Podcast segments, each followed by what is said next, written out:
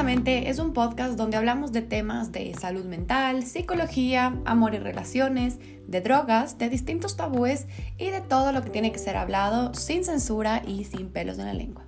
Así que les invito a que agarren su cafecito, su tecito, su vinito o su cervecita y nos escuchen para aprender, educarse, cuestionarse y más que nada abrir un poquito más su mente.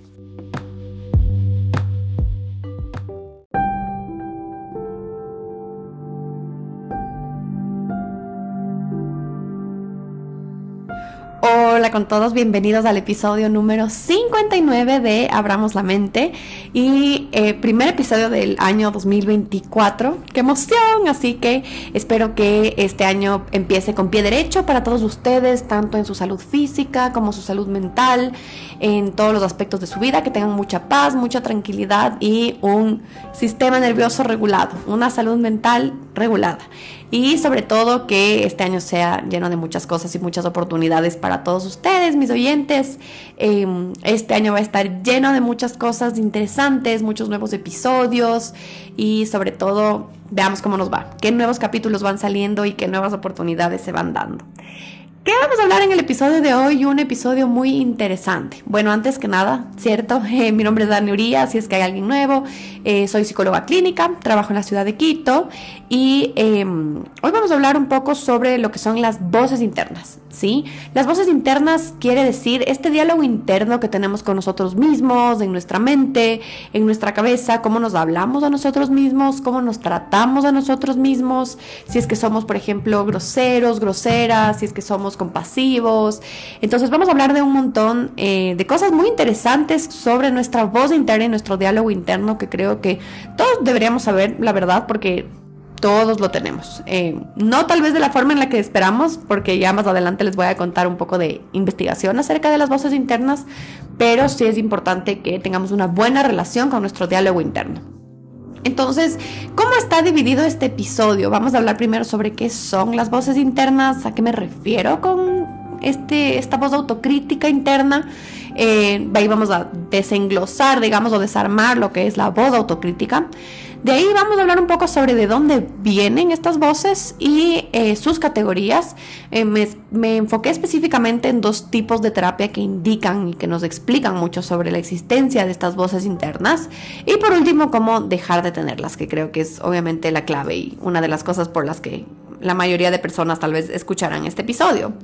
Entonces, bueno, vámonos al principio. ¿Qué es? ¿Qué, qué es esta voz interna, no? Esta es conocida, como yo les decía hace un momento, como el diálogo interno nuestro discurso interno. Y es una mezcla y una suma de patrones inconscientes, memorias, pensamientos, ideas, emociones y conversaciones internas que tenemos con nosotros mismos en nuestra mente. A diferencia del discurso externo que tenemos con los demás, la voz interna tiende a ser sin filtros, sin censura, sin compasión y sin, sin esa consideración social que sí tenemos con el resto de personas. Entonces nuestra voz interna, si es que nos ponemos a pensar, como que a veces es bien violenta en comparación a cómo nosotros le trataríamos a una amiga, a un papá, a una mamá, eh, a una pareja, como que la voz interna es algo que a veces cuando yo hablo con mis pacientes o incluso con mi propia voz interna, que a veces también, al igual que todo el mundo, tiende a ser muy autocrítica, eh, a veces digo, chuta, ¿cómo me trato a mí misma? O sea, como yo nunca le trataría a alguien más de esta forma. Entonces, esas, eh, esa es una característica importante de nuestra voz interna, ¿sí? Y, por ejemplo, si nos ponemos a pensar cuando alguien se habla a sí mismo por algo malo que hizo, muchas veces nos insultamos, se tratan mal, o incluso nos degradamos o nos humillamos, pero eso no lo hacemos, ¿no? Con el resto de personas. Y rara vez escuchamos a la gente tratarse pésimo a sí mismos eh, de una forma externa, ¿no? Y realmente cuando esto pasa, mi mente de psicóloga piensa como, uff, o sea, si su voz externa ya se insulta a sí mismo o a sí misma, chuta, su voz interna debe ser fuerte. Eh, bueno, igual nuestra voz interna no solo son uh, discursos o como quotes, digámoslo así, no son solo diálogos en nuestra mente, sino tiene también, em, a veces pueden ser como imágenes que nos llevan a la autorreflexión. Esto es algo que interesante que encontré en las investigaciones. No siempre es un discurso que uno escucha su voz adentro, ¿no? Sino a veces solo es como un diálogo, a veces la gente los describe como un texto que leen, a veces sí son voces y a veces son imágenes o memorias. Entonces, es importante que sepamos que no todos vamos a tener una voz interna igual, no todos vamos a escuchar esa voz interna. Entonces, eso me pareció súper interesante y em, es, también muy necesario saber que cuando tenemos voces internas sumamente autocríticas, sumamente intrusivas y totalmente, digamos, invalidantes, tiende a em, llevarnos, ¿no? Eh, y es una causa de depresión, de ansiedad, y es una característica, más que una causa, perdón, es una característica importante de la mayoría de trastornos o problemas de salud mental, una voz intensa, interna, autocrítica. Yo estoy recién saliendo de una tos y de una gripe terrible, entonces por eso estoy también con esta voz. Pero bueno, ¿cuál es el rol de nuestra voz interna? Esto es un aspecto fundamental de nuestra conciencia, pero igual mm, algo que me sorprendió demasiado y las investigaciones recientes, como les comentaba hace un ratito, es que, wow, pero no todo el mundo tiene este diálogo interno, ya no todo el mundo tiene este diálogo, esta conversación interior consigo mismos. Y eso me sorprendió, pero en retrospectiva es verdad. Si me pongo a pensar en pacientes o en gente que a veces le pregunto como, ¿qué estabas pensando? ¿Qué pensabas sobre ti mismo? ¿Qué te decías a ti mismo? A veces no todos lo tienen. Tal vez es una minoría, pero no todo el mundo lo tiene. Y es muy interesante saber. Las personas que no la tienen van a tener más bien imágenes o memorias, pero no una voz literal. Yo, por ejemplo, sí tengo definitivamente una voz interna que suena exactamente igual que yo, que a veces es bastante autocrítica, pero me gustaría que se pongan a pensar en ustedes mismos, como que tienen una voz, lo ven como palabras, lo ven como diálogos o lo ven como imágenes, como ciertas personas lo tienen. Según estas investigaciones, las voces internas de las personas que tenemos nos ayudan a completar em, tasks diarios o cosas que tenemos que hacer, objetivos, a recordar cosas y a ser funcionales. Pero en este paper explican que es diferente tener un monólogo interno que te hable literalmente a tener un pensamiento, ¿ya? Es diferente, por ejemplo, pensar en lo que tienes que hacer versus escucharte decirte a ti mismo, hoy tienes que ir a matricular el carro, no te olvidarás. O sea, hay gente que lo piensa muy desde lo práctico, como que se acuerdan del calendario y se acuerdan de, ah, tengo un pendiente, entonces tengo que hacer esto. Pero en cambio hay gente que escucha la voz de, tienes que ir a matricular el carro. Entonces ahí es donde nos diferenciamos entre lo que es una voz interna literal, una voz, un diálogo como lo que estamos escuchando ahorita conmigo, o algo que se ve como una imagen o como un recordatorio en nuestra cabeza. Otro paper del 2019 explicaba que las personas que no tienen un diálogo interno sugieren que sus cerebros tienen un desarrollo distinto a las personas que sí lo tienen. Y lo que explicaban en este paper es que los pathways, o digamos como los caminos neuronales eh, en el cerebro, dorsal y ventral, que son dos partes importantes, son responsables de nuestro lenguaje y obviamente tienen una influencia en nuestro procesamiento auditivo y visual, porque obviamente nuestro lenguaje va bastante dictaminado de lo que vemos y escuchamos. Pero al parecer el pathway dorsal se desarrolla más lento en nuestra niñez versus este pathway ventral, lo que hace que las personas que desarrollaron un pathway dorsal más rápido si tengan una voz interna versus los que no. Entonces, si desarrollaron eh, este pathway dorsal en nuestro cerebro, si se desarrolló nuestra niñez mucho más rápido, vamos a tener una voz interna que se escucha como una voz dentro de nuestra cabeza. Pero si es que este desarrollo del pathway dorsal fue mucho más lento, y no porque sea algo malo, sino tal vez es un desarrollo, hay gente que camina más rápido, que deja el pañal más rápido, lo mismo con este pathway dorsal, eh, entonces la voz interna no va a ser literalmente una voz, sino va a ser imágenes o cualquiera de las otras opciones que les di hace un momento. Lo que indica esta conexión es que no es que no escuchas nada o que no reflexionas, nada que ver, porque eso significaría que no tendría conciencia la persona que tiene el pathway dorsal eh, desarrollado un poco más tarde, pero significa que puedes accesar a esa información no como un diálogo, sino eh, ver, por ejemplo, el calendario de mañana tengo que matricular el carro. ¿Ya? Esta misma investigación hablaba que las personas, por ejemplo, con problemas auditivos y, o que no escuchan, tienen este tipo de experiencias siempre, o sea, no tienen un diálogo interno de, obviamente no es que escuchan un diálogo interno porque nunca han escuchado voces, pero lo que sí es que van a tener esas imágenes internas o pensamientos intrusivos, catastróficos, al igual que las personas que hemos tenido ansiedad lo tenemos, ¿no? Entonces, bueno, eso es básicamente la introducción sobre estas voces internas. Súper interesante saber que no todos, yo juraba que todos teníamos un diálogo interno, pero al parecer no, al parecer como el 40% de la población no lo tiene, entonces es interesante. Ahora nos vamos a la parte más terapéutica, más que me gusta a mí, que es la parte de la voz autocrítica. Primero quisiera hacerles una pregunta antes de empezar esta parte, y es que si ustedes opinan que su voz crítica tiene buenas intenciones, o sea, cuando tienes esa voz o esas palabras fuertes, críticas dentro de ti, ¿crees que tienen un propósito positivo? Un momentito de reflexión. Pero eh, hasta cierto punto la verdad es que sí. Cuando hablas con tu voz crítica o la exploras a fondo, como lo hacemos en terapia, la mayoría de veces, de hecho casi siempre, es porque quiere un fin positivo. Por ejemplo, si te equivocas en algo de trabajo y te dices a ti mismo, eres un idiota porque no piensas, posiblemente la intención real de estos insultos y esa degradación que te haces a ti mismo es, tienes que mejorar en tu trabajo. Obviamente sería mucho mejor que nuestro pensamiento no nos diga, eres un idiota, pero, eh, o sea, la finalidad, el objetivo de la voz interna evidentemente es el, haz mejor tu trabajo porque así vas a quedar bien, te va a ir bien, vas a poder crecer. Pero lastimosamente la mayoría de nosotros tenemos una voz súper crítica e intensa en nuestra cabeza que se trata de formas muy desagradables, degradantes, eh, incluso hasta insultantes y abusivas, ¿no? Entonces, esta es una, la, primera teoría de la que vamos a hablar. Vamos a hablar de dos corrientes terapéuticas que nos indican o nos explican mucho de lo que son las voces internas. Según la teoría de los Internal Family Systems, que es una teoría, teoría de las terapias sistémicas eh, familiares, eh, las personas tenemos dentro de nuestra mente y dentro de nuestra psique, digamos algo así, como subpersonalidades. Aunque casi siempre estas subpersonalidades son duras, degradantes y muchas veces abusivas, estas voces, según esta terapia, quieren nuestro bienestar y llevarnos a la seguridad.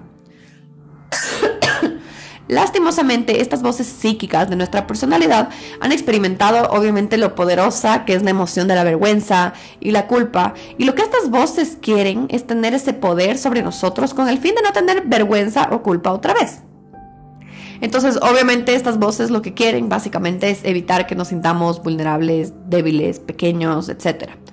Por ejemplo, si es que mi cabeza mientras estoy en una cena está pensando todo el tiempo, como, ¿será que digo algo? ¿Será que lo que digo es interesante? Y si digo algo y no todo el mundo me escucha, eh, y si es que digo algo y, nadie responde a lo que yo digo, y luego pienso, no, qué ridícula, eh, perdón, y luego digo, ya, me atrevo a decir, a pesar de que mis voces internas me estaban diciendo todos estos cuestionamientos, y digo algo y lastimosamente nadie me escuchó porque había mucho ruido.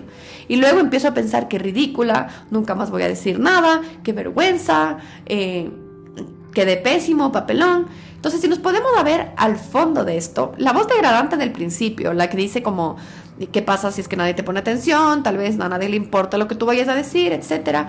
La voz degradante del principio, básicamente lo que está intentando prevenir es que nos sintamos vulnerables. Está evitando que nos pongamos en ridículo, obviamente avergonzándome en situaciones donde posiblemente ni siquiera voy a hacer el ridículo. O sea, tal vez la voz dice, no, qué vergüenza, vas a hacer el ridículo, vas a hacer el hazme reír de todo el mundo, pero, eh, ¿qué pasa si no? O sea, ¿qué pasa si es que digo algo, mi voz me decía todo eso, digo algo y todo el mundo se rió? Entonces, cosas así, como que nuestra voz interna, básicamente, según esta teoría, nos intenta prevenir de ese malestar, ¿sí? Pero ¿de dónde viene esa voz? Y ahí es donde yo siempre me meto, si ya me van escuchando algún tiempo, es importante siempre irnos a la raíz.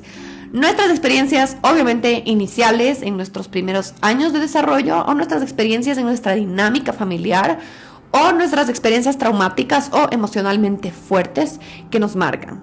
Por ejemplo, de pequeños aprendimos que no podíamos cometer errores éramos, teníamos que ser perfectitos, ¿no? Éramos avergonzados tal vez por nuestros padres o por un maestro, digamos, alguien del colegio, eh, si es que no nos permitían sentir o expresar nuestras emociones, etcétera, o nos decían cosas, no eres suficiente, tienes que serlo más, tienes que llegar a esto, o tenían expectativas tan grandes con nosotros, o tal vez tan bajas. Entonces, posiblemente todas estas voces que tenemos dentro de nuestra mente, como yo les decía en un en un video que hice recién para Instagram, posiblemente estas voces suenen eh, o resuenen mucho a lo que muchas veces nos dijeron, ¿no? Tienes que quedar bien, tienes que ser perfecto, tienes que cumplir esto. Entonces, tantas veces nos repetían algo o tantas veces nos ponían estándares, tanto altos como bajos, altos como tú vas a ser el mejor alumno y vas a ser el mejor empresario del mundo o nunca vas a lograr nada, como que si sigues ese paso vas a ser un fracaso, como todas esas voces posiblemente nos repitieron tantas veces o fueron tan fuertes de escuchar que luego nos las creemos y luego nosotros mismos la emitimos. Por ejemplo, una paciente, justo el día de ayer me decía como, yo tengo esta voz interna de que yo no merezco ser amada por eh, un hombre sano, por un hombre bueno. Y yo le decía como que, ok, o sea, como qué fuerte eh, statement, o sea, qué fuerte argumento, como que de dónde viene, o sea, si es que te pones a pensar, si te pones a analizar, como que, ¿quién te hizo creer eso? Obviamente su dinámica familiar había sido muy rígida, cero emocionales, nada amorosos, entonces por ahí venía esa emoción, pero llegamos a la conclusión, la verdad, que en su primera relación, eh, en su primer, la primera pareja que tuvo, el primer chico que estuvo con ella, eh, le había dicho algo súper doloroso, le había dicho como que, o sea, la forma en la que yo te trato, como que no, no la mereces, como que no eres para tanto como para tratarte así. ¡Pum! traumático, o sea, como tal vez no es un trauma tipo PTSD, digamos, pero sí es traumático en el sentido en el que te marca, o sea, que alguien te diga como yo soy esto y a ti, o sea, tú mereces menos. Obviamente es algo que te deja marcado. Entonces encontramos que esa voz interna era posiblemente ese exnovio, ¿no? Entonces, importantísimo, si es que tenemos esas voces, a veces darnos cuenta como que es mía, no es mía, ¿qué mismo es esta voz? Estas voces, en cambio, de acuerdo a la terapia de esquemas, que es mi terapia favorita, que es la que yo practico, estas voces en la terapia las llaman punitive parent modes o modos de los padres castigadores, que suena terrible. Ojo que no solo tiene que ver con los padres, eh, importante que sepan que la terapia de esquemas siempre se va a los orígenes, ¿no? Al entendimiento de la raíz, del por qué nos tratamos así, según nuestra historia de vida, ¿ya? Entonces, ojo que que en la terapia de esquemas esto se llame punitive parent modes no significa que solo sea culpa de nuestros padres. Nada que ver, solo así se llama, ¿no? Puede venir, igual estas voces, pueden venir de cualquier entorno en el que aprendimos a tratarnos así. Como yo les di un ejemplo hace un ratito de esta chica, eh, pero puede venir, por ejemplo, desde el bullying o desde la violencia entre hermanos o personas de autoridad en nuestras vidas, como por ejemplo profesores, según la terapia de esquemas, este modo, este punitive parent mode, se da porque nos hicieron sentir que no éramos suficiente o porque nos hicieron sentir que nunca íbamos a lograr nada o por último porque nos sentíamos rechazados o que no pertenecíamos ni éramos queridos en nuestra familia o como les digo, en el colegio, con los maestros, los buleadores, etc. Si alguna vez en algún contexto sentiste esto, puede que tu voz interna crítica sea más fuerte. ¿A qué me refiero con esto? Si es que alguna vez te, has sentido en tu familia o en tu entorno, de amigos, colegio, etcétera, rechazado, eh, no querido o que no perteneces o que no eres suficiente, posiblemente tengas una de estas voces que les voy a describir más adelante. Un ejemplo rápido, digamos, Tenías profesores, chuta, y esto sí, me pasa un montón con pacientes que vienen de colegios extremadamente religiosos. Profesores que todo el colegio te decían, no eres suficiente, no puedes, esto no es lo que necesito, tienes que ser mejor, tienes que ser perfecta, tienes que ser moralmente buena, etcétera, etcétera. Nada de lo que tú hagas va a llevarte a nada. Y bueno, estos tipos de profesores eh, siempre degradando eh, y por años, ¿no? A la final el colegio, ¿cuántos son? Como 12 años de nuestra vida. Eh, sí, sí, como 12, 13 años de nuestra vida si quitamos lo que es guardería. Pero si tienes 12, 13 años de tu vida en un colegio donde te degradan, te humillan, te maltratan o te dicen que nunca vas a ser suficiente o que todo lo que estás haciendo está mal, em, ¿qué puede pasar en tu futuro? Entonces, planteémonos que venimos de un colegio o un lugar, una institución donde nos trataron siempre así, o una familia. ¿Qué pasa si en el futuro luego tu jefe te dice como que, oye, quiero tener una reunión contigo? Porque eh, necesitamos conversar. Tal vez tu pensamiento no se va a ir, ay, ¿qué habrá pasado? Tal vez me va a ofrecer un bono o una recompensa o, o no sé, tal vez me quiere comentar algo, no sé. Tal vez tu pensamiento, si vienes de un ambiente siempre crítico, que esperan lo mejor de ti, que esperaban perfección, tal vez tu pensamiento va a ser el soy lo peor, te le hice algo malo, tal vez no he sido suficiente, tal vez se dio cuenta que no sé nada, entonces ahí es donde entendemos este esquema, ¿no? Como que el de una asocio que todo lo que, o sea, hice está mal. De una asocio que me van a decir algo malo, una mala noticia, que me van a hablar, que me van a castigar, ¿ya? Entonces, según la terapia de esquema, estos parent modes, como les decía, son tres. Así que si tienes voces críticas contigo mismo, contigo, contigo misma, intenta identificar cuáles son las que más te pasan. Ahorita solo les voy a dar tres, según la terapia de esquemas. La primera se llama eh, padres demandantes, voz de padre demandante, ¿ya? Este modo y forma de trato con nosotros mismos tiene que ver con el terror que tenemos al fracaso. Esta voz tiene que ver con altísimos estándares que tuvieron con nosotros, tanto colegio como papás, como hermanos, como cualquier persona, y ahora nosotros tenemos internamente con nosotros. El enfoque de esta voz es lograr objetivos y metas. Ahora, bueno, también aquí tiene que ver con las metas físicas y corporales, sobre todo si es que viviste en ambientes donde había mucho body shaming, si es que te trataban mal, por ejemplo, si es que subías de peso, si te decían, ah, ojo con lo que estás comiendo, te estás engordando, cosas así, posiblemente este sea el modo que tú tienes, que es el modo de demanding parent, ¿ya? El segundo es el eh, modo parental de culpa. ¿Ya? El objetivo de esta voz interna es hacernos en cambio sentir culpables. Es diferente, la anterior es terror al fracaso, esta es tener culpa, sobre todo al no complacer las necesidades de las demás personas. Muchas personas cuando tienen esta voz ponen a todos los demás por encima de ellos mismos y esto tiene que ver mucho con el no poner límites eh, y sobre todo sentirse culpables cada vez que piensan en sí mismos, cada vez que ponen un límite o cada vez que hacen algo que ellos quieren y tal vez el resto de personas no. El mensaje que estas personas siempre llevan en su cabeza es, tú eres responsable de hacer feliz a todos los demás, menos a ti.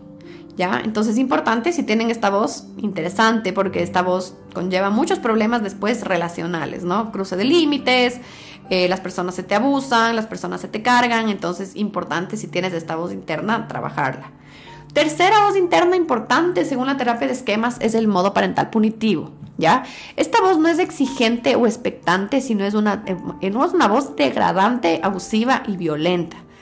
Eh, la voz punitiva muchas veces es muy general, como que nada específica, siempre va a decir como tú nunca eres suficiente o eres todo lo peor, o sea, es absoluta, como que es de castigo, como eres lo peor, eres un asco, eh, todo haces mal, como cosas así. Entonces, Importantísimo que si es que lograron identificar cualquiera de estas tres voces en ustedes, se planteen como, ok, ¿de dónde viene? ¿Por qué tengo esta voz? Como que, a ver, si es que según la terapia, como tengo que irme un poco al, al al fondo de entender el por qué tengo esta voz, de entender el por qué se repite tanto en mí y por qué me sigo tratando yo así si es que a mí me molestaba que me traten así. Súper, súper, súper importante que se planteen si es que tienen una de estas voces. Casi todas las personas las tenemos, la verdad, nadie sale ileso de su infancia o de su desarrollo. Porque así es la vida, ¿no? O sea, como casi nadie no la tiene, o si es que no la tienen, qué bueno.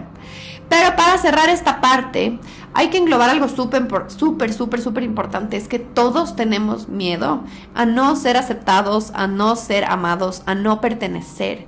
Y estas voces, ojo, estas voces siempre intentan evitar que esto pase, pero de una forma súper autodestructiva, ¿ya? Que nos termina autosaboteando. Pero ¿a qué me refiero con autosabotaje? Un poco para englobar esto.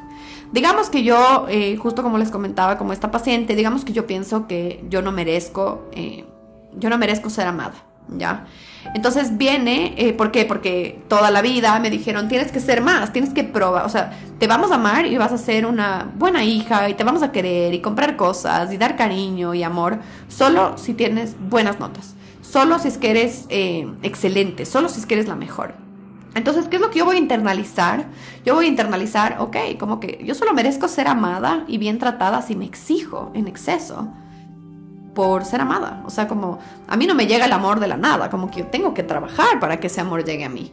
Obviamente lo que vamos a hacer es que vamos a tener el demanding parent mode que les hablaba al principio, o sea, de estas tres, el primero, que te va a decir tu cabeza siempre como tienes que hacer más, tienes que llegar a lo mejor. No puede ser un fracaso. ¿Por qué? Porque mi mente piensa que para, yo ser amada, para yo pertenecer, para yo sentirme bien, tengo que hacer, tengo que cumplir con estos estándares. ¿Sí?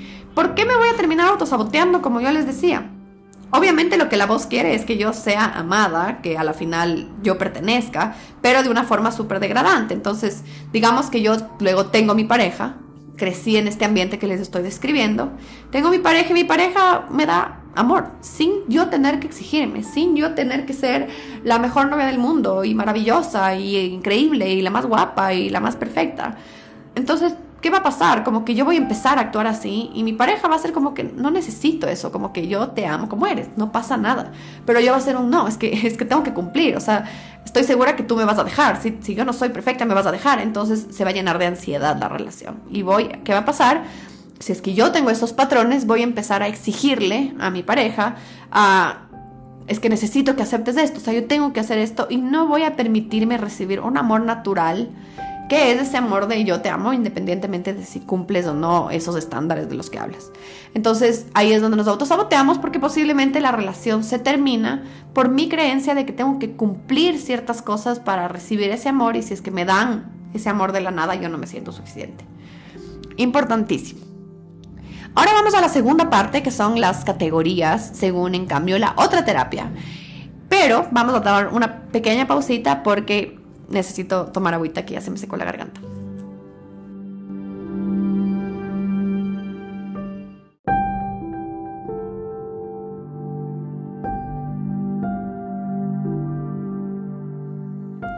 En esta segunda parte vamos a añadir un poquito más de lo que hablamos sobre la terapia de esquemas, pero vamos a referirnos a otro tipo de terapia que también engloba lo que son estas voces internas, de dónde vienen, el por qué, y vamos a enfocarnos en las categorías que existen de las voces, así como en la, en la terapia de esquemas nos indica un poco los orígenes y lo que se esperaba de nosotros en ciertos contextos, como les mencioné en los ejemplos.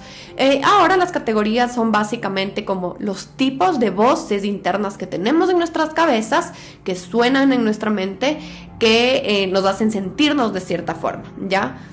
A mi percepción, la verdad es que no son tan distintas. Esta tiene una, o sea, es un poquito más específica la de los Internal Family Systems, que nos indican estos tipos de voces. La verdad es que creo que solo son dos teorías muy parecidas en diferentes tipos de terapia, pero eh, creo que valía totalmente la pena incluirla en este episodio porque le da un poquito más de detalle a lo que hablamos hace un ratito. Eh, a ver, según este tipo de terapia, cuando los padres eh, o nuestros cuidadores, no necesariamente nuestros padres, nos proveen de un ambiente seguro, libre, validante para nuestros hijos, eh, con independencia, con libertad, donde pueden ser auténticos, los hijos se convierten en personas con confianza, con seguridad, con autoestima alta y creencia en sí mismos, ¿sí? por ejemplo, o sea, si tienes, o sea, yo hablaba con un paciente hace unos días y la verdad es que fue una conversación muy interesante porque él venía de una familia contraria, ¿no? Como que muy invalidante, siempre lo degradaban, siempre esperaban que sea el mejor de todos y, y obviamente eso no es posible, esa perfección no es posible. Y él me decía que se comparaba siempre a todo el mundo, o sea, que se compara con los logros de los demás y no desde la envidia, sino desde el por qué yo no puedo hacer eso. Entonces yo le decía algo importante que también quiero que ustedes se planteen si es que les pasa lo mismo.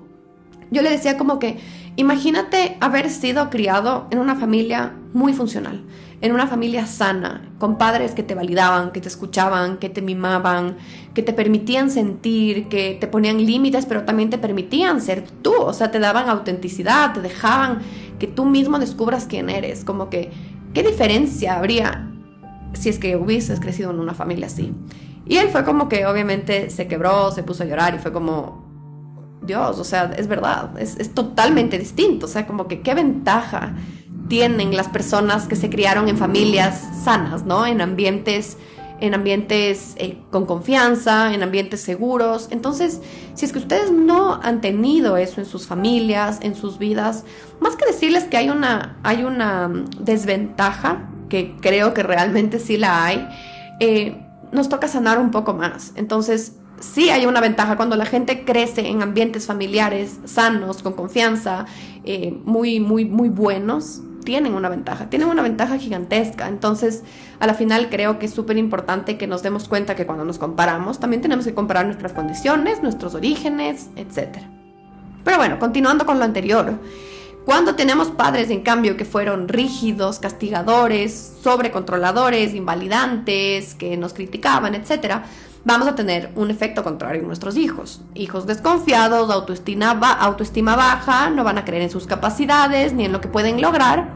Entonces, ahora sí, les voy a enumerar las seis, eh, han sido seis, antes creo que dije siete, pero les voy a mencionar las seis los seis tipos de voces o las seis categorías de voces que mencionan en los Internal Family Systems, ¿ya?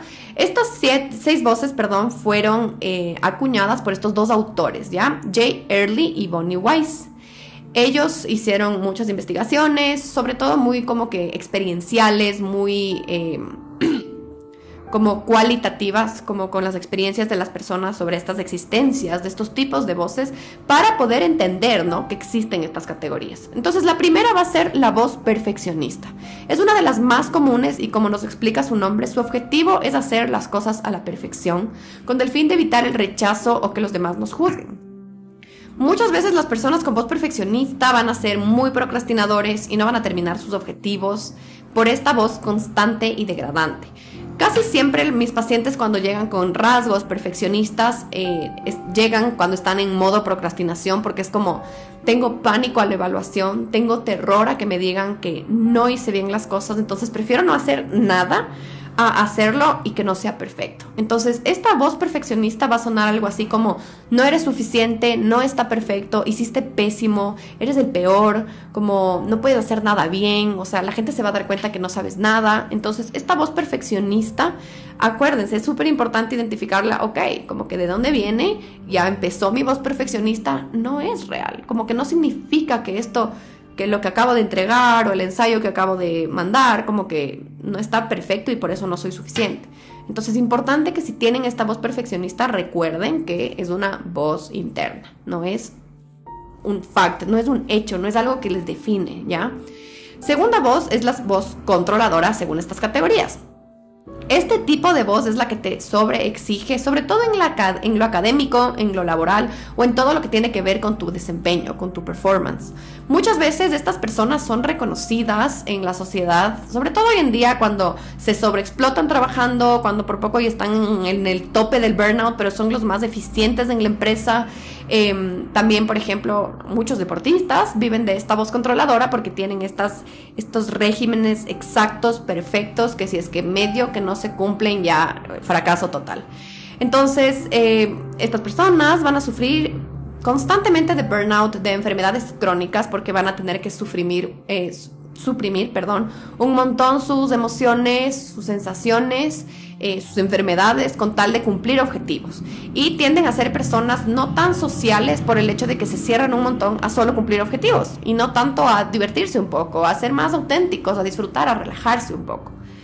Tercera voz importante es la degradante. Esta voz es la que minimiza los esfuerzos y va a destruir la autoestima de la persona. Lo que va a pasar es que esta voz te va a hacer tener miedo a todo, a no tomar riesgos y a tener miedo a qué pasa si me expongo a esto, tal vez me va mal, tal vez la gente piense que soy eh, mala, o sea, como que lo que va a hacer es que tú evites exponerte, evites desarrollarte, evites crecer. Es una voz que te dices que no, no lo vas a lograr, es que nunca vas a poder llegar a eso, es que mira, todos los demás lo hicieron, pero tú no, tú no tienes las mismas capacidades.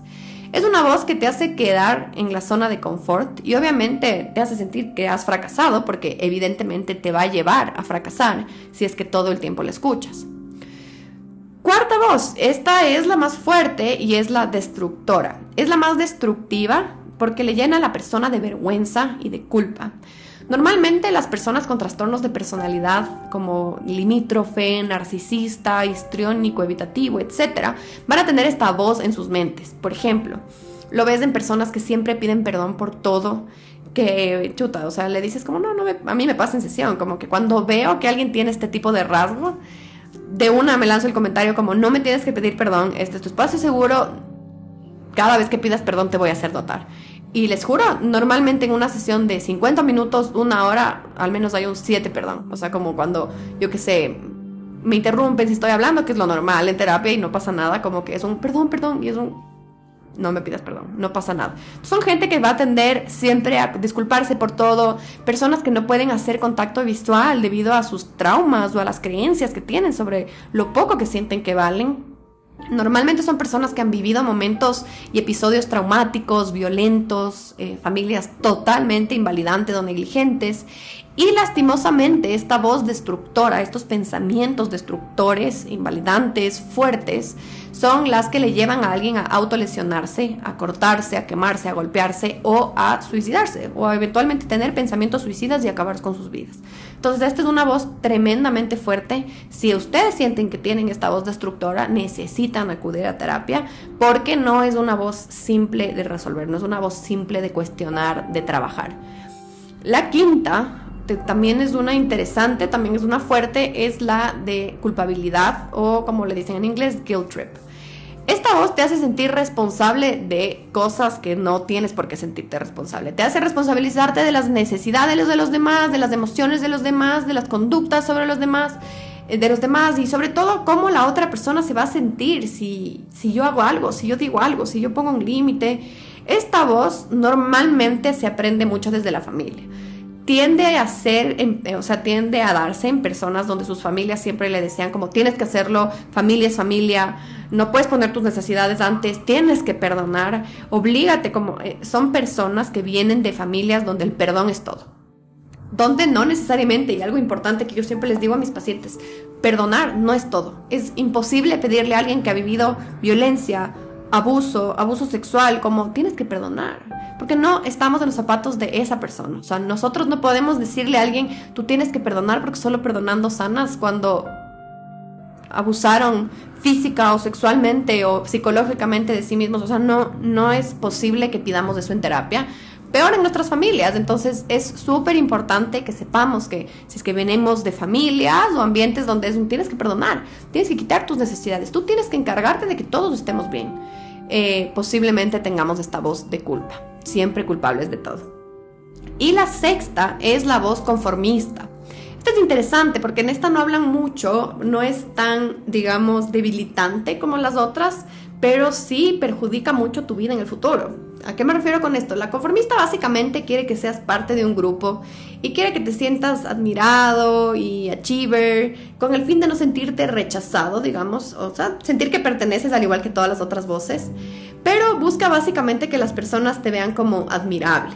Las personas con esta voz buscan actuar como que fuera del grupo, buscan revelarse un poco como para que se les vea como diferentes, como admirables, pero al mismo tiempo se terminan autosaboteando y terminan obviamente sintiéndose totalmente fuera del grupo, que no pertenecen para nada, que están rechazados por el resto y lo que pasa es que terminan sintiéndose como que conformados, o sea, se conforman con el ya nada, o sea, como que no pertenezco a esto, me quedo en esta zona de confort, para que me movilizo, para que algo más y la gente me rechaza, como que hay una posición un poco de víctima, ¿sí?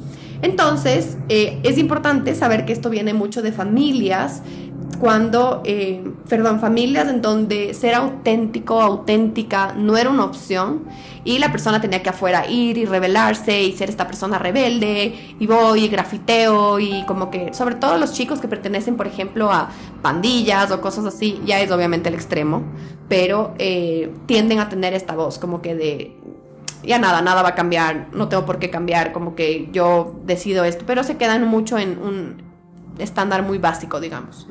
Entonces estas son las seis voces del Internal Family Systems y ahora nos vamos a la parte interesante y a la parte final de este episodio, que es cómo dejar de tener esta voz, que es obviamente eh, importantísimo practicarlo en terapia, eh, evaluarlo en terapia si es que es muy crítica, es muy fuerte, si ya te ha generado problemas de ansiedad, de depresión, trastornos de personalidad, cualquier tipo de problema de salud mental, es importante acudir a terapia cuando estas voces se vuelven muy fuertes porque no es tan fácil simplemente decir, bueno, la identifico y ya. Porque es, es diferente que alguien más evalúe, analice, escuche tu historia a que tú mismo intentes hacerlo. Mucha gente lo logra con libros, podcasts, eh, autoayuda, mucha gente sí lo logra, pero cuando ya es muy fuerte es difícil. Entonces, si sienten que es una voz muy intensa que les debilita, por ahí lo más importante va a ser eh, tener su espacio terapéutico. Pero vámonos entonces a la parte de autoayuda. ¿Cómo hacemos si es que tenemos esto y no es totalmente debilitante, pero lo quieren trabajar de manera individual? Paso uno es notarla. Entonces, lo que vamos a empezar a hacer y que les recomiendo hacer si es que están en este episodio para dejar de tener esta voz tan crítica, es empezar a notar, a anotar, literalmente escribir, o a solo notar eh, cuando esto esté pasando. Digamos que yo, eh, no sé, a veces me pasa mi voz crítica. Estoy, a mí me encanta atenderles a los pacientes puntual, súper puntual. Entonces, si yo estoy en el tráfico y estoy cinco minutos tarde, mi mente empieza como, qué estupidez, voy a quedar súper mal, no está bien, como que yo tengo que dar un buen servicio y al final llegar tarde. Entonces, mi mente empieza a dar esa autocrítica. Pero, ¿qué es lo primero que hago? Como que, ok, empezaron mis pensamientos autocríticos de por qué no estoy llegando temprano Paso uno es notarla. Paso dos, como que, ¿de quién es? O sea, ¿de dónde viene? En mi caso, por ejemplo, es la necesidad. En mi familia todos somos hiper puntuales. Entonces es la necesidad de siempre complacer esa puntualidad a la que me acostumbré toda la vida de tengo que estar puntual porque yo sé que si es que a mí me atienden muy tarde, a mí me molesta. Entonces yo, ¿cómo puedo pedir lo mismo si es que no hago lo mismo? Entonces empieza nuevamente. Entonces, por ejemplo, lo que es, es que su segundo paso es plantearse, ¿de dónde viene ¿Y por qué estoy pensando esto? ¿Cuándo lo escuché? Lo escuché en mi, en mi papá, lo escuché en mi mamá, mis hermanos me pedían esto, mis hermanos hacían esto conmigo, mis profesores me decían esto, me degradaban así, o tal vez me bullearon tanto que ahora yo misma creo que no merezco estas amistades, etc. ¿De dónde viene? ¿De quién escuché estas palabras antes en mi pasado. Esta es la parte más difícil tal vez porque ahí es donde a veces la gente no tiene muy buena memoria o tal vez su mente ha suprimido ciertos recuerdos. Entonces esta es la parte que más, en la que más nos beneficiamos en terapia, por ejemplo. De ahí la tercera, el tercer paso, perdón, es identificar, ok, ¿cuál es? Dentro de las seis categorías que les di hoy, ¿cuál de estas es? ¿Es la, la perfeccionista, la conformista, la de culpa, la de vergüenza, la degradante. ¿Cuál, ¿Cuál de todas estas voces es? En el caso, por ejemplo, de la puntualidad que yo les decía, en mi caso es esa de la, de la perfección, ¿no? De tengo que llegar a la hora que es. Si, si es que hay tráfico, no es aceptable, no es una excusa aceptable, es desde la perfección. Pero les recomiendo tener su listita o acordarse de las categorías para preguntarse, ok, cierto, es la voz perfeccionista. Y la voz perfeccionista, según este episodio, según lo que voy a buscar en internet, como que dice esto, ¿ya? Siguiente paso es respirar y pensar, ok, si es que a mí me dijeron esto toda la vida, o, o de mí exigían esto, o a mí me degradaron de esta forma toda la vida, ¿Cómo me hubiera gustado responder cuando escuché la primera vez este comentario? Por ejemplo, si es que a ti te decían no es suficiente, tienes que tener perfectas notas. No es suficiente, vas a ser un fracaso. Ok, si es que la primera vez que escuchaste esto tenías 5, 6 años, como que tú como adulto, ¿qué harías por ese niño de 5 años que le están diciendo que va a fracasar? Tal vez te molestarías, tal vez le dirías al papá o a la mamá o al profesor que le está diciendo eso como que ¿qué le pasa? O sea, no puedes poner algo, o sea, decir algo tan determinista, o sea, algo tan fuerte por algo tan pequeño, como que no está bien. Eso es lo que nos vamos a empezar a decir a nosotros mismos, como, a ver, ¿qué me pasa? ¿Cómo puedo decir que voy a hacer un fracaso si es que tal vez entregué el ensayo un poquito, o sea, no lo entregué a la perfección, pero lo entregué? Entonces, planteémonos, ¿no? ¿Qué le diría yo a la persona que ya identifiqué que me dijo esto a mí en el pasado? ¿Qué le diría yo a esa persona para que eh, no sentirme tan mal, para que eso no se me haya arraigado tanto a mi psiquis, a mi mente. ¿Sí? Siguiente, y algo importantísimo que siempre les digo a mis pacientes, no te hagas a ti mismo en tu cabeza lo que a ti te hicieron antes y no te gustó que te hagan. Si a ti te degradaron, te humillaron, te maltrataron, te exigieron, te dieron expectativas gigantescas cuando eras pequeño, cuando eras adolescente o incluso en una relación, no ya de adulto, y esto te marcó y te cambió, ¿por qué ahora en tu mente te haces lo mismo? Como si tanto te molestó que te lo hagan, ya no podemos responsabilizar a esas personas de tu proceso de sanación. Hay que responsabilizarnos a nosotros. Entonces yo mismo, yo misma tengo que cambiar eh, esa voz dentro de mí. No depende de nadie más, depende de nosotros. Y por último, y lo más fácil, digamos, de decir, pero más difícil de hacer es autocompasión.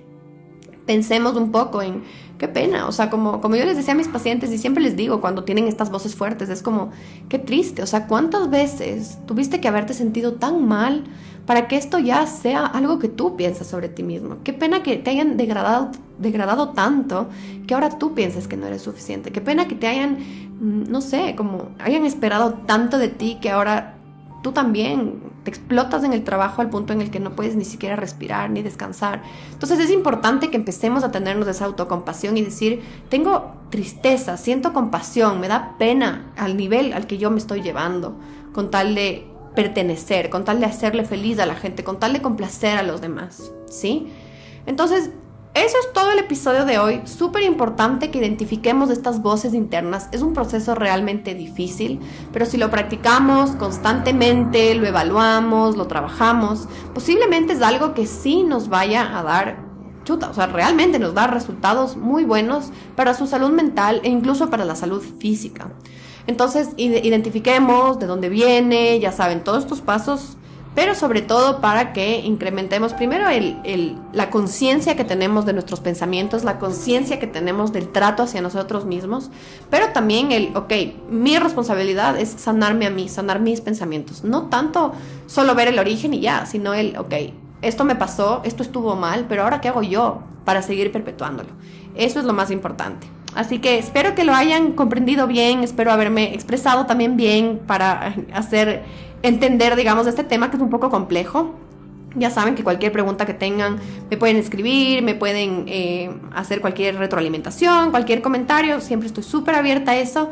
Y nada, que este año se venga lleno de episodios súper interesantes y que sean mucho más, o sea, bastante funcionales para su salud mental. Así que nada, tengan una buena tarde y espero que les vaya súper.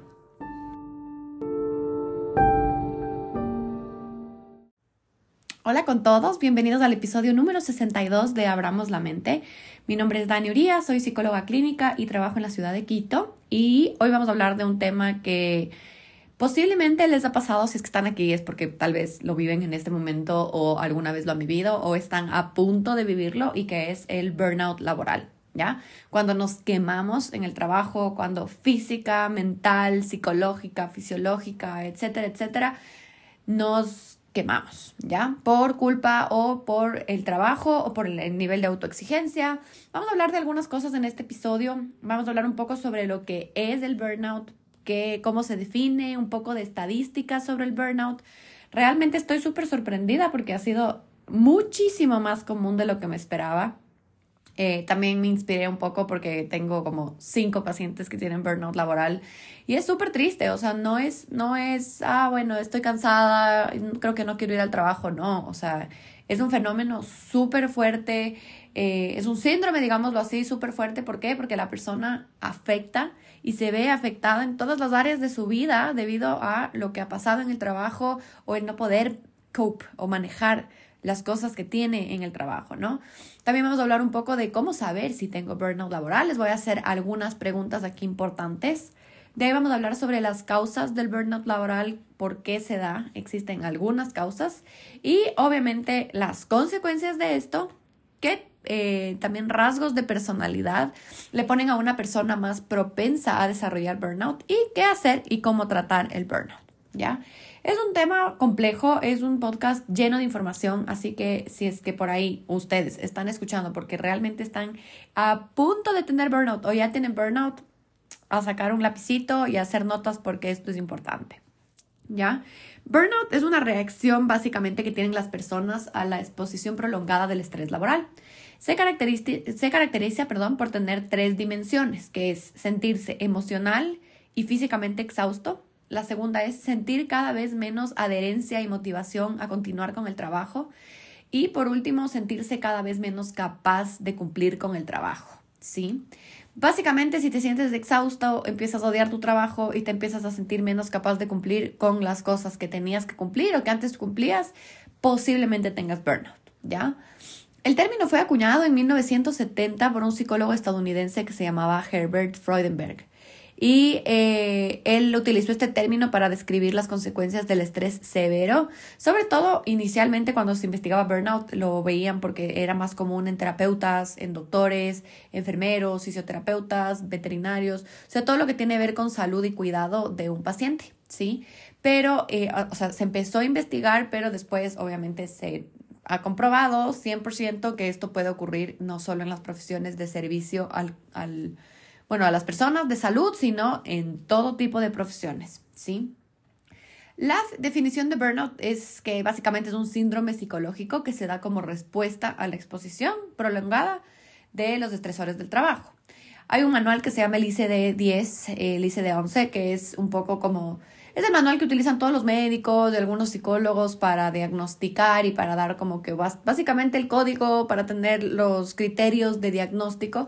Y el ICD-10 sí lo define como un fenómeno de los ambientes laborales y explica que es un síndrome que se da como resultado de estrés crónico que no se ha solucionado ni se ha podido manejar de manera exitosa en un tiempo en el trabajo. Ojo, aquí no necesariamente significa que la empresa no ha podido manejar la situación o los problemas que hay, porque hay veces que la gente entra en un estado de burnout cuando la empresa no está tanto en crisis, pero esto significa que la persona sí está en un estado de crisis y no puede manejar con las demandas, los estresores, los problemas que hay en el, en el trabajo. Entonces, no necesariamente el concepto de burnout requiere que la empresa le explote al trabajador o que la empresa esté haciendo mal eh, o la empresa se esté equivocando, sino también que como personas muchas veces por nuestra historia de vida, por las cosas que vivimos en nuestro día a día, nuestro contexto, nuestra familia, etcétera, vamos a estar más o menos propensos a tener burnout, sí. ¿Ya? Según la Mayo Clinic, que me gusta mucho su definición y cómo hablan sobre burnout, el burnout eh, no solo incluye sentirse emocional y físicamente agotado por las demandas laborales, sino también incluye la sensación de sentirte ineficiente, insuficiente, sin control, o sea, como powerless y una sensación crónica de vacío en el trabajo. Entonces tengo unos pacientes que me saben comentar como no siento nada, o sea, en el trabajo estoy completamente como modo piloto automático, o sea, solo funciono, eh, manejo las cosas, o sea, no sé cómo logro las cosas, pero paso completamente vacío. Entonces, una cosa importante es que el burnout laboral es uno de los causantes de problemas de salud mental como la ansiedad generalizada, trastorno de pánico, trastorno de depresión mayor e incluso PTSD, porque hay mucha gente que sí puede traumatizarse en sus trabajos y se queda con una sensación crónica de burnout, ¿ya?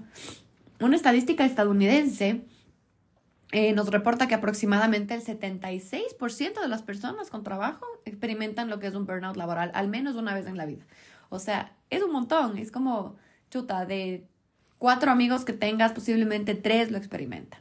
Y eh, 28% en cambio de personas, o sea, uno de esos cuatro amigos, digamos, viven frecuentemente sintiéndose con burnout y con exhaust, o sea, estar exhaustos de trabajo, ¿sí? De acuerdo con Gallup, que es eh, una plataforma que estudia el fenómeno de burnout laboral, las profesiones con mayor porcentaje de burnout son veterinarios, médicos, terapeutas. Ahí estoy yo, 100%, totalmente de acuerdo.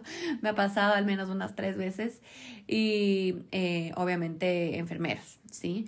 Con al menos 40, de 40 a 60% mayor probabilidad de tener burnout versus otras profesiones.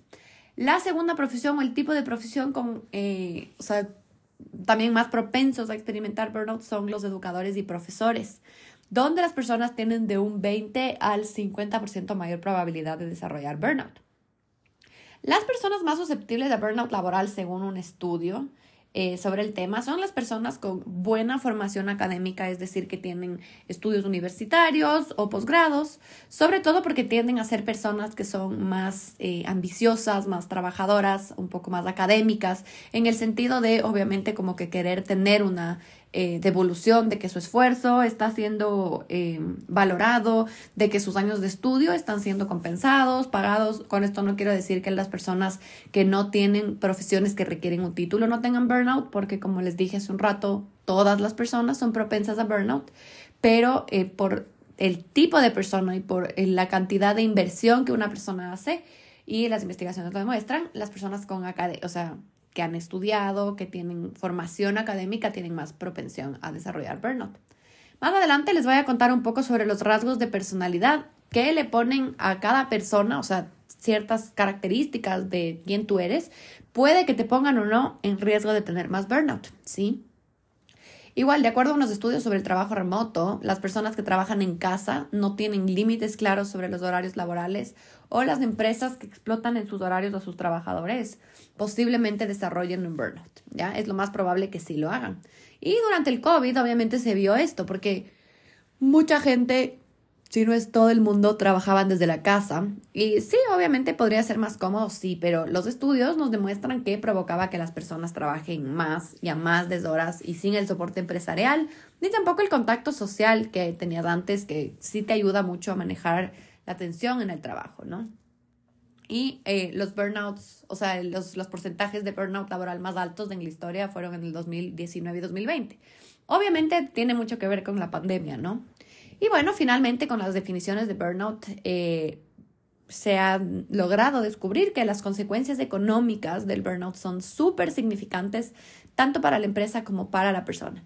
El impacto económico, obviamente, que va a generar el absentismo de la persona, los costos en salud mental que cubra la empresa o que cubra la persona y obviamente eh, que el colaborador o el trabajador no esté en la empresa y les toque conseguir un reemplazo o explotar o pagar más horas a la otra persona, o sea, obviamente va a tener un costo económico. Multiplicado esto para la cantidad de personas con burnout y para la cantidad de empresas que existen, obviamente es súper fuerte el impacto económico que este fenómeno genera mundialmente. Obviamente las empresas tienen que enfocarse en prevención del burnout y entender y atender a los colaboradores cuando ya están viendo que esto se, se empieza a acercar, ¿no? Porque a la final eh, es lo que yo le digo a mi paciente que está manejando ahorita un burnout laboral bastante severo, como que, o sea, prevención es la clave, o sea, prevenir que te vuelva a pasar, que vuelvas a caer en un estado de, o sea, estar exhausto y totalmente devastado, es lo más importante, como no importa si es que no cumples totalmente los objetivos, si es que chuta, tus ambiciones de crecimiento no se van a dar este año, pero si tu salud física y mental se colapsan, va a haber un rato que tu cuerpo te va a obligar a parar, tu mente te va a obligar a parar y eso es así, ¿sí? Entonces, segunda parte, ¿cómo saber si tengo burnout laboral? Vamos a hacerles preguntas y en estas preguntas vayan cuestionándose. Si es que contestan algunas, posiblemente puede que tengan, ¿sí? A ver, primero es, te cuestionas el valor de tu trabajo, o sea, te cuestionas cómo vale la pena en serio hacer esto, o sea, como me imagino la vida haciendo esto. Segundo, te cuesta demasiado levantarte para ir al trabajo. Creo que esto nos pasa a todos, pero ya es extremo, o sea, como sientes una sensación terrible de vacío, como de depresión al levantarte para ir. Tercero, te sientes aislado o diferente de las demás personas en tu trabajo, o sea, que ya no perteneces, que no quieres asistir a ningún evento fuera del trabajo. Un poco es importante esto. Igual, cuarto, sientes que perdiste la paciencia con tus coworkers, clientes o pacientes, si es que eres, por ejemplo, médico o terapeuta. O sea, que estás más irritable, más explosivo, más directo, pero no desde el, bueno, estoy poniendo límites, no, desde el ya está siendo un poco grosera, grosero. Siguiente, sientes que estás totalmente drenada tu energía, o sea, que no puedes descansar, que no puedes hacer nada más. O sea, sales del trabajo, descansas, duermes. O sea, no, no puedes ni comer a veces. Hay gente, tengo una paciente que me dice como, o sea, a veces ni como, como solo trabajo, llego a mi casa y duermo. Obviamente, totalmente en burnout. Eh, ¿Es difícil concentrarte como solías en el trabajo? Otra pregunta. Siguiente, ¿tienes poca o ninguna satisfacción en el trabajo que haces? Esto es importante porque tiene que ver con la motivación. Igual, ¿te sientes decepcionada por tu trabajo o por tus coworkers? Obviamente aquí la decepción viene de si es que hay un ambiente laboral pesado, si es que te la, la compañía te ha dejado un poco a la deriva, si es que ya te sientes desesperanzada, desesperanzado y realmente no, o sea, no te hallas. La siguiente es de tus habilidades y de tus capacidades. Eh, otra pregunta es, ¿sientes que eres un fracaso constante? O sea, como que a pesar de que estás logrando cosas o que tal vez no logras cosas como antes, pero te sientes y te defines como que soy un fracaso. Eh, siguiente, ¿has dejado de tener un work-life balance? O sea, que tu vida se centra en trabajar, sobrevivir, dormir. Como que dejaste de tener vida social, entre semana entiendo que a veces es complicado, pero obviamente abrirse un poquito de tiempo, distraerse, ir a tomarse algo, ir a comer algo, como que obviamente necesarísimo. Pero es entendible que las personas cuando están sumamente cansadas no puedan hacerlo y porque tu batería social, tu batería emocional, física se va a apagar, ¿no? Otro, ¿has perdido el interés o dejaste de hacer cosas que te gustaban desde que estás en este trabajo? ¿Usas comida, drogas o alcohol para adormecer cómo te sientes en tu trabajo? Esto es importante porque un montón de gente cae en un abuso de sustancias por manejar las demandas del trabajo. Eh, siguiente, intentas el fin de semana escapar, por ejemplo, tomando, descontrolándote y el, te da terror volver el lunes. Siguiente, ¿tus hábitos han cambiado? ¿Tienes insomnio cuando vas al trabajo? O sea, ¿tienes insomnio entre semana y el fin de semana duermes como un bebé? Eh, ya la penúltima, pasas tensionado con gastritis, migrañas, síntomas físicos o enfermedades de las que no hay una causa, o sea, solo simplemente aparecieron un poco de la nada.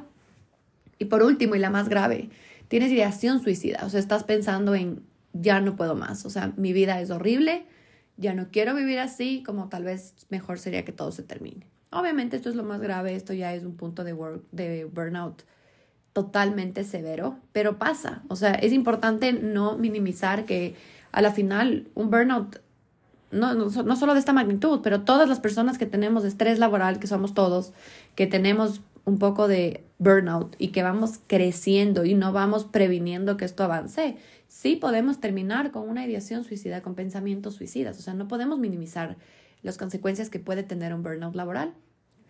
Ahora vamos a las causas, ¿sí? Muchas causas existen y cosas tienen que pasar para llegar a sentir el burnout laboral.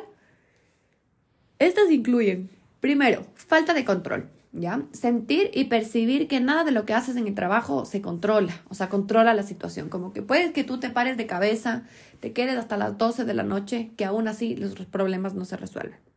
O sea, nada está en tus manos, te esfuerzas un montón, no llegas a cumplir igual con las cosas. Esto puede concluir en un burnout. Otra cosa igual es que no te den las herramientas necesarias para cumplir con tu trabajo. Por ejemplo, sentir que por más que te esfuerzas, no puedes hacerlo. O sea, estoy haciendo todo lo posible y no me sale o no termino, que obviamente es muy común a veces es porque también te están sobrecargando, pero es ya la sensación personal que uno tiene de no tengo el control. Segundo, es la falta de claridad de lo que esperan de ti en el trabajo, ¿ya? Es no saber realmente qué expectativas tienen o incluso que tengan expectativas sumamente altas cuando prácticamente estás ya muriéndote por el trabajo y aún así no logras. Eso obviamente conduce derechito a un burnout laboral, sobre todo si es que la empresa no está teniendo los ojos abiertos y viendo que ya no estás pudiendo manejar con la situación. Tercera causa es los conflictos laborales. Ojo que aquí no es necesario que haya bullying o que haya mobbing, que bueno, es un poco más el término apropiado para el bullying en las empresas, pero estar en un ambiente donde hay constante conflicto. Uy, tengo un, paciente que vive esto, o sea, siempre hay conflicto, básicamente hasta se pegan en el trabajo, o sea, es terrible y obviamente no es un ambiente normal, o sea, la violencia no es normal, o no solo física, pero también la psicológica que traten mal a las personas, que se griten, que se insulten, que pongan nombres, eso no es normal. Y obviamente esto le pone al cuerpo y a la mente en un estado de alerta y de tensión, porque literalmente es un ambiente hostil, o sea, ¿por qué tu cuerpo y por qué tu mente tendría que estar relajada en un ambiente donde por ahí te pueden insultar o por ahí te van a maltratar? O sea, tiene sentido. Cuando hay un ambiente laboral de demasiada competencia y revanchismo, también puede que pase esto. Y obviamente esto sí es una de las cosas que contribuye a que desarrollemos burnout. Eh, cuarto, cuarta causa, demasiado que hacer o muy poco que hacer también a la vez. Tu trabajo puede ser totalmente aburrido y no encuentras un poco de disfrute, literalmente te tienes que automotivar todo el tiempo o peor aún cuando es totalmente consumible de tu vida diaria. O sea, te quedas hasta las 12 de la noche y aún así lo logras terminar, te despiertas diario otra vez 20 emails, o sea, como que nunca sientes que puedes acabar con todo lo que estás haciendo. O sea, tienes demasiadas cosas que hacer. Y obviamente esto te da una sensación de desesperanza, que es como, puede que yo esté en el punto del colapso y ya me, ya no jalo, pero aún así me llegan 20 emails. O sea, como no hay cambio en la cantidad de cosas que demandan de ti. Quinta causa es que es falta de apoyo. No solo en el trabajo, obviamente. No solo por la falta de apoyo, pero también en tu vida personal, como en el trabajo. Sientes que no tienes en dónde o con quién apoyarte, con quién ventilar. Y aquí es donde la terapia es crucial, porque así conversemos del trabajo todas las semanas en terapia, que a la final también es un, tema muy interesante y muy chévere, la verdad. Como terapeuta les comparto, pero no solo es, es eso, o sea, es como el no tengo con quién hablar, nadie me entiende, nadie me escucha, eh, no tener a quién ventilar esas preocupaciones y esta desesperación es algo súper feo, es algo que sí te puede conducir al burnout. Seis, no tienes work-life balance, como les digo, eh, no encuentras espacio ni tiempo para verte con amigos, para ir a hacer deporte, para disfrutar un poco de tu vida, para leer un libro, o sea, para hacer cosas que son de ocio, o sea, cosas que para ti son de relajación, de tranquilidad y siempre estás trabajando. Un paciente, por ejemplo, me cuenta que termina de trabajar su trabajo y ni siquiera puede comer, o sea, como que no puede comer ni conversar con su familia. Evidentemente, ahí podemos ver que es un burnout día completo, que es un colapso básicamente de su sistema nervioso la séptima causa directa es ser terapeuta médico o trabajar en una profesión de cuidado. Ahí es donde todos los terapeutas, doctores, enfermeros, fisioterapeutas estamos más en peligro. ¿Por qué? Porque no solo tienes que lidiar con la carga laboral, el conocimiento que te toca poner dentro, dentro de tus sesiones, dentro de tus consultas, sino también es la carga emocional que tus pacientes y que las personas que van donde ti depositan en ti. En el caso de los veterinarios, por ejemplo, los veterinarios es la profesión con más suicidios, eh, horrible, es una estadística horrible, pero ¿por qué? Porque no solo lidian con eh, el animalito que está en peligro y está mal de salud, sino con toda la familia, igual que un médico. Entonces, esto es súper, súper, súper importante saber que profesiones de cuidado requieren mayor autocuidado.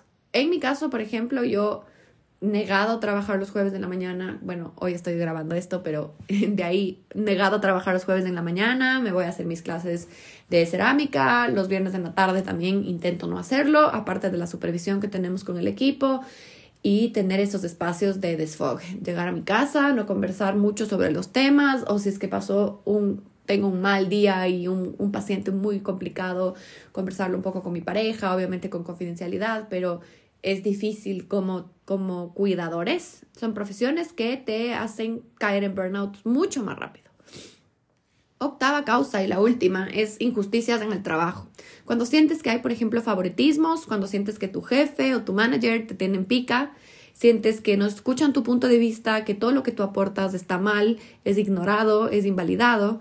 Incluso aquí cuando igual no te pagan ni te compensan por lo que haces como deberían, te ponen más horas, los demás se aprovechan de ti, te dan todos los pendientes o te dicen, ay, no seas malito, ayúdame en esto.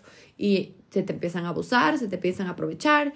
Entonces, obviamente, esto genera que la persona se sienta igual, desmotivada, desesperanzada y con todo sentido. ¿Cuáles son, pero, las consecuencias del burnout laboral? Primera es ah, perdón, alienación y aislamiento social. Una de las primeras cosas que la persona va a empezar a decidir cortar cuando va a incrementar las horas de trabajo es sus amigos, su familia y socialmente vas a ver que son personas más solitarias, son personas que no tienen tiempo para salir, no tienen tiempo para nada, para conversar, para un mensaje, como son personas que pasan con la cabeza metida en el trabajo. Primera, primer signo de burnout. Primera consecuencia, perdón. Segunda consecuencia es alienación de los colaboradores del trabajo. Aquí es importante destacar que está bien tener este work, esta división de quiénes son mis amigos y quiénes son mis colaboradores, colegas del trabajo, sí, pero cuando ya te aíslas, no quieres estar en nada del trabajo porque no quieres involucrarte con estas personas, tal vez sientes muchas iras, incluso odio con ciertas personas, otra consecuencia importante, que va a hacer que también en el trabajo te tengan un poco de resistencia, se alejen de ti, ya no te tomen mucho en cuenta, etc.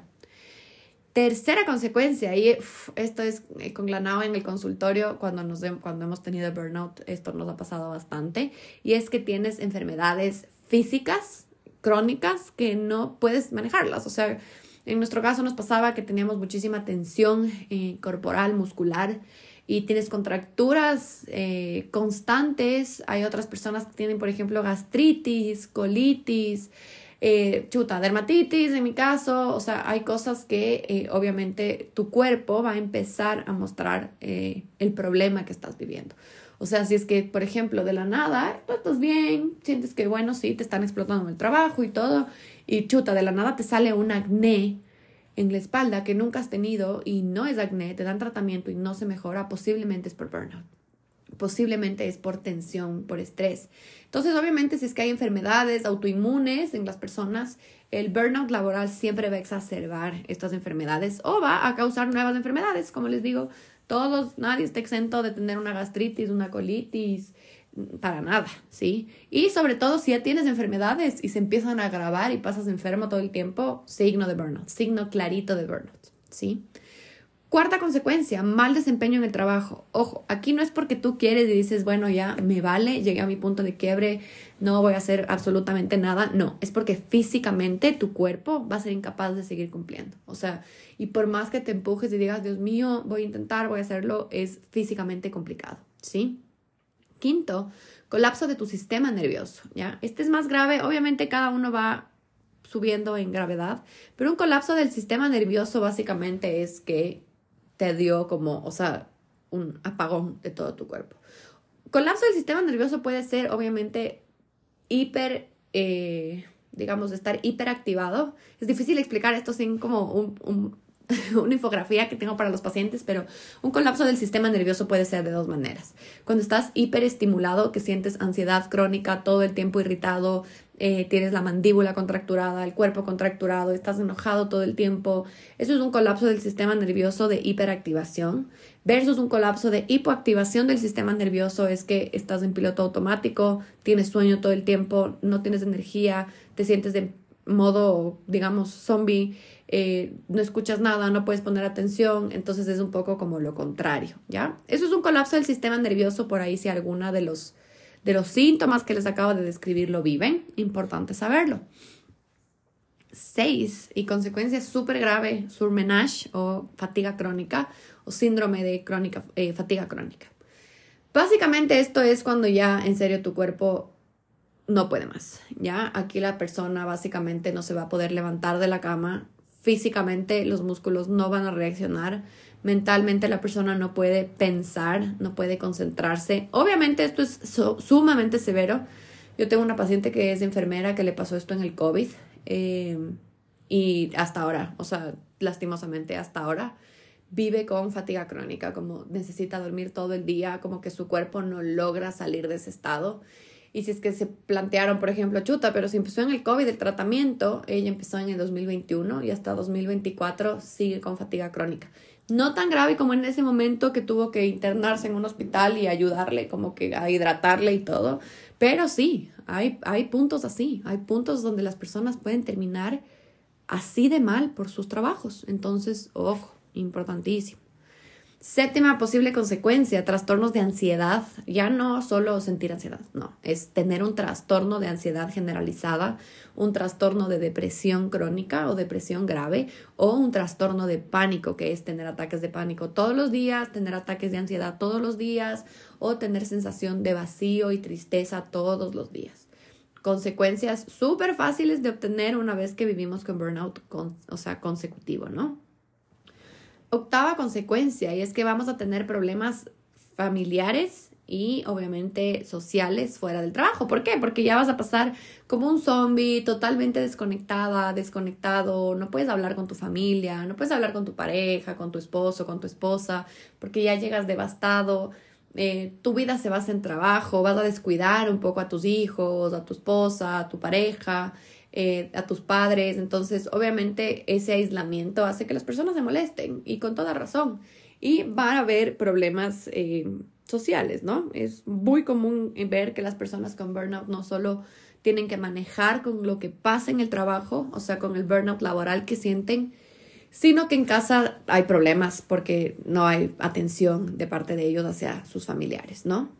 Y por último, obviamente, una consecuencia general es que vas a tener una muy pobre calidad de vida. ¿Por qué? Porque evidentemente tu cuerpo está enfermo, tu mente está mal, no puedes poner atención, tu familia te extraña, tus amigos ya no te ven, trabajas básicamente, o sea, vives para trabajar, no trabajas como para vivir bien. Entonces eso es súper importante que nos empecemos a dar cuenta, ¿sí? Ahora la parte que me encantó y algo que encontré de una investigación súper buena es que existen ciertos rasgos de personalidad o ciertas, eh, digamos, formas de ser, llamémoslo así, eh, que pues, nos ponen, nos hacen más propensos de tener burnout laboral, ¿ya? Evidentemente, el primer rasgo de personalidad, estos son estudios que se hicieron en el 2008, 2009 y 2019 y son metaanálisis, que básicamente son estudios grandes de todos los estudios que existen sobre burnout, que evalúan las características personalidades, de personalidad de las personas que viven este fenómeno. Primera característica, y obviamente la más evidente, es perfeccionismo. Tener rasgos perfeccionistas, o sea, ser de esas personas que o es cero o es 100, esto tiene que quedar perfecto, esto tiene que quedar eh, increíble, las personas tienen que aprobar esto, nadie puede ver un problema, entonces siempre querer llegar a esa perfección sí nos hace más propensos obviamente a tener burnout laboral. ¿Por qué? Porque uno, la perfección no existe, dos, los errores son normales. Y tres, porque cuando, esto yo le decía a un paciente, como cuando tú das tuyo perfecto en un trabajo, va a haber un problema. Y es que fíjate que si puedes mantener ese ritmo para toda tu vida, porque tú les estás enseñando un estándar de esa perfección a tope todos los días, que es algo que realmente y humanamente nadie puede sostener. O sea, nadie puede sostener ser perfecto todos los días, a menos que te dé burnout y luego te colapses y te friegues. Pero lo que yo le decía era como, fíjate que tú les diste perfección por tanto tiempo que se acostumbraron a esa perfección, que cuando ya necesitabas descansar o tu cuerpo ya no podía con la perfección, solo llegaron más demandas y quejas y expectativas y lo cual generó un colapso. Entonces es súper importante que, a menos que esta sea tu empresa dorada del alma, tuya, que tú, todo depende de ti y es tu emprendimiento y realmente vives de esto y no hay otra cosa que también no justifica que seas perfecto porque no existe. ¿Por qué dar tanto por un trabajo? O sea, sé que tal vez hay gente que ama su trabajo y no esté de acuerdo conmigo en esto, pero básicamente si es que tienes burnout y por seis meses te colapsas, posiblemente tengan que despedirte y se consigan a alguien que intente ser tú. Entonces es súper importante saber, ok, ¿qué estoy sacrificando? ¿Cuánto estoy dando por alguien que realmente me puede reemplazar? Tal vez no fácil porque tal vez no encuentren esa perfección, pero rápido, sí, rápido seguramente. Y eso rompe el alma, rompe el corazón de las personas. Entonces, perfeccionismo, primer rasgo de personalidad. De ahí hay, hay un rasgo de personalidad que se llama neuroticismo, ¿ya? Y obviamente esto tiene que ver con el desgaste emocional que sentimos en el trabajo. Básicamente esto del neuroticismo y el desgaste emocional se manifiesta cuando eres una persona como tensionada y totalmente como frustrada, digamos, por no conseguir los, eh, o sea, un rendimiento laboral. Las personas neuróticas eh, o con altos niveles de neuroticismo, personas neuróticas suena horrible, pero así es como, o sea, neuroticismo es, es, es el rasgo de personalidad, así se lo describe en los estudios de rasgos de personalidad.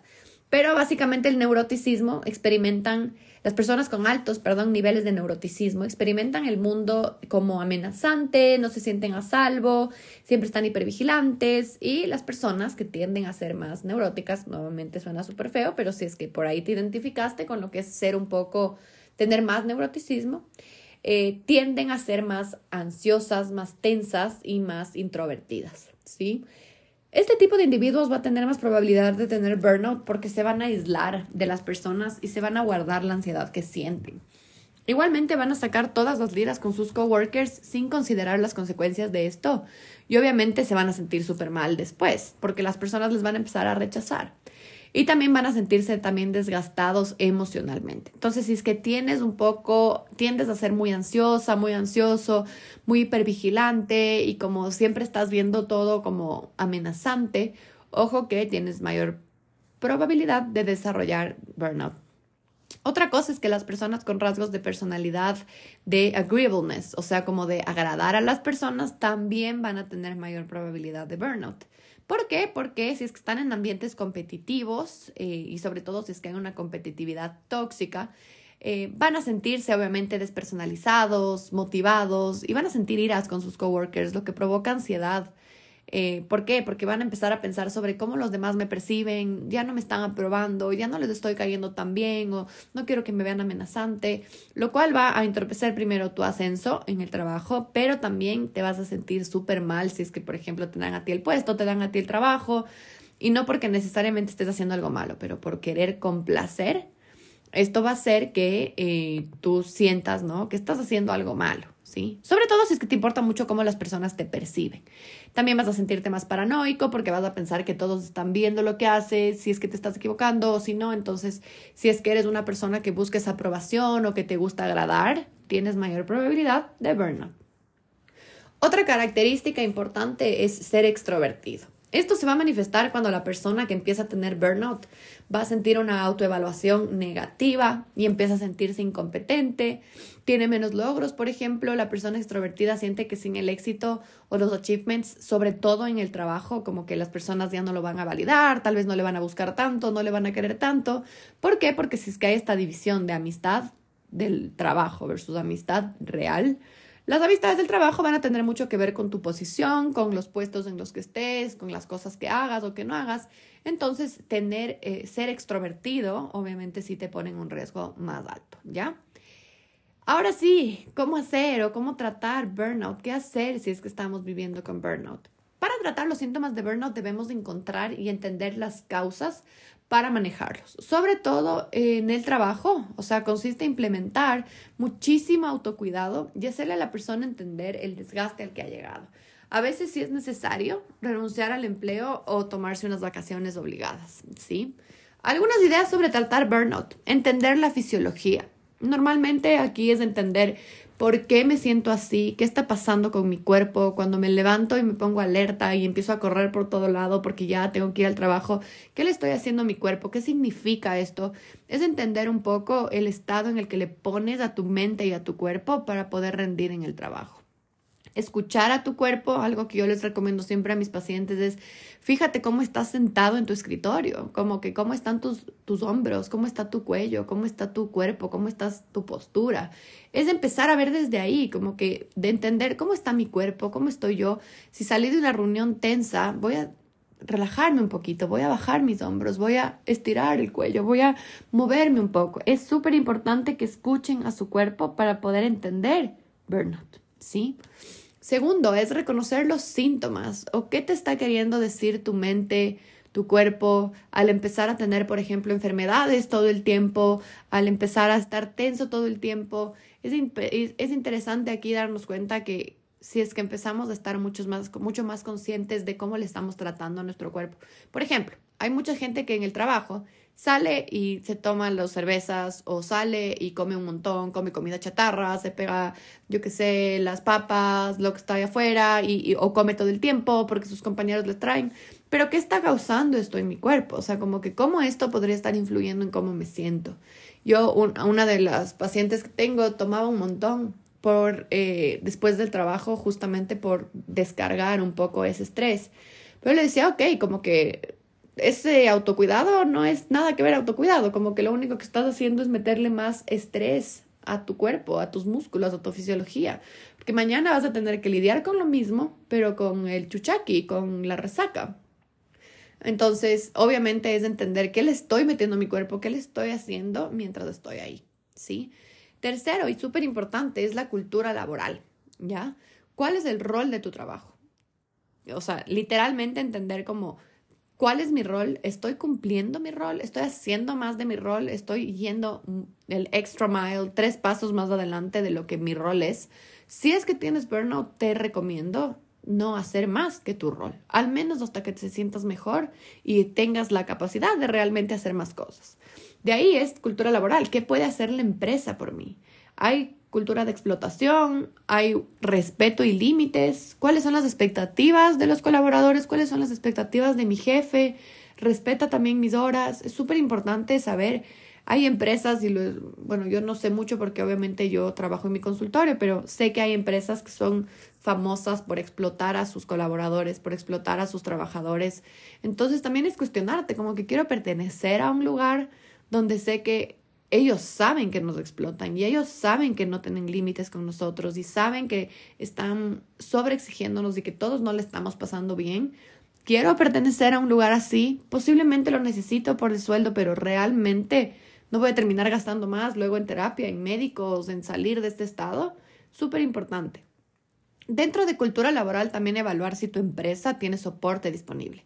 Hay empresas, sobre todo las que son más grandes, eh, que tienen mucho soporte, sobre todo, por ejemplo, te pueden dar días libres, te pueden ofrecer eh, psicoterapia, te pueden ofrecer, por ejemplo, eh, un poco de vacaciones. Entonces es importante también ir a recursos humanos y preguntar como que cuál es el soporte que yo tengo si es que esto me llegase a pasar o si es que ya estoy con burnout, ¿qué pueden hacer por mí? Como que no estoy pudiendo manejar esto, ¿sí? Cuarta cosa que podemos hacer es entender tu ambiente social laboral, ¿ya?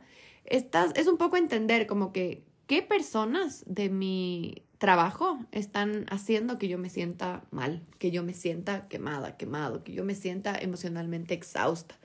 Hay veces que habrán jefes que son así, jefes que realmente se están portando súper mal. Y ahí es importante que así sea un jefe, puedes poner límites.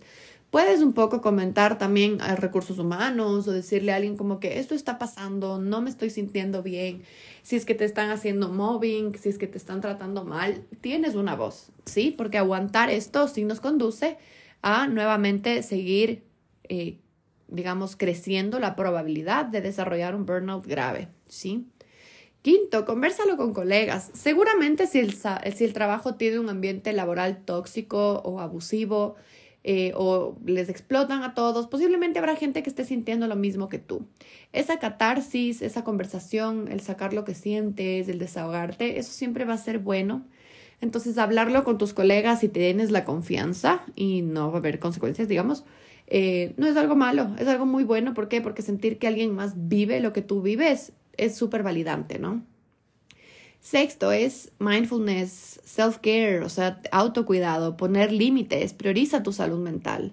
Si sientes que tu sistema nervioso se fue a esa hipervigilancia que les comentaba, está a punto de tener un ataque de ansiedad y todo, retírate, anda al baño, lávate las manos, lávate la cara, toma agua helada, respira profundo, como es importante que estés muy en sintonía de cómo te sientes en tu ambiente laboral y cuando puedas, si es que estás totalmente hiperactivado, retirarte un rato, recargarte, salir a tomar aire puro y volver a ingresar. Súper importante hacer cosas que sientas que te estás cuidando a ti misma. Una paciente me decía, chuta, para mí es un poco complicado, pero voy a hacerle mi puesto un poco más bonito. Se compró un cactus, se compró una velita, cosas así. Si le hace a la persona sentirse más a gusto, sentirse mejor, pues chévere, bienvenidos a esas actividades.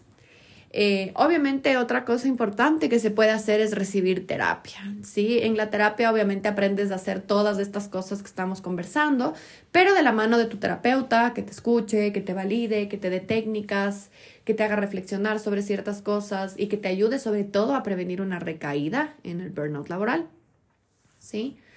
Otra cosa importante hacer es fortalecer tus relaciones fuera del trabajo y sobre todo, más que fortalecer, priorizarlas, como tu matrimonio, tu relación, tu familia, tus amigos son más importantes y van más tiempo ahí que este trabajo. Entonces, si sientes que descargarte con ellos un rato, conversar, pasar viendo una película con ellos te hace sentir mejor, pues priorizarlo, como obviamente salgo del trabajo, voy a tener hasta las 5 y 30, hasta las 6, muchas gracias, me voy a ver con mis amigos, me descargo y bueno, mañana vuelvo a empezar. Pero es importante que también la conexión social a los humanos nos hace full bien, sobre todo la conexión social sana con personas que amas, con personas que te sientes bien. Y la conexión social nos recarga, nos saca de estos estados de hiper y hipo que les comentaba hace un ratito, nos saca, nos hace estar más presentes. Entonces es sentarte, comer algo, conversar, tomarte algo, siempre va a ser algo bueno. Nueve, consecuencia importante, y consecuencia que digo, en ¿Cómo, ¿Qué estábamos diciendo? Perdón. ah, ¿cómo tratar? Eh, ¿Qué hacer? Sobre todo, tomarte un descanso del trabajo. Obviamente, si es que hay eh, la posibilidad, si existen vacaciones, si es que puedes y sientes que ya no, ya no puedes más, súper importante pedir unos días libres, eh, tomarte tus días de vacaciones, descansar, realmente desconectarte, no meterte a ver la computadora. ¿Por qué? Porque a la final necesitas, necesita tu cuerpo, necesita tu mente desconectarse de todo lo que estás viviendo en el día a día. A la final, estos son cinco días de siete días, son ocho horas de 24 horas, o sea, es un montón de tiempo.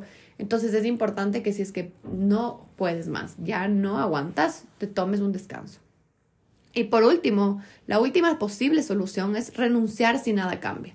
Si tu salud física y mental ya no aguanta, ya no puedes manejar todo lo que está pasando, siempre puedes renunciar. A la final, como yo les decía, ningún trabajo vale la pena tu salud, ningún trabajo que no se dé cuenta tampoco lo que estás viviendo, que no te dé apoyo, que no te dé esos días libres, esa, esa validación, ese entendimiento, vale la pena.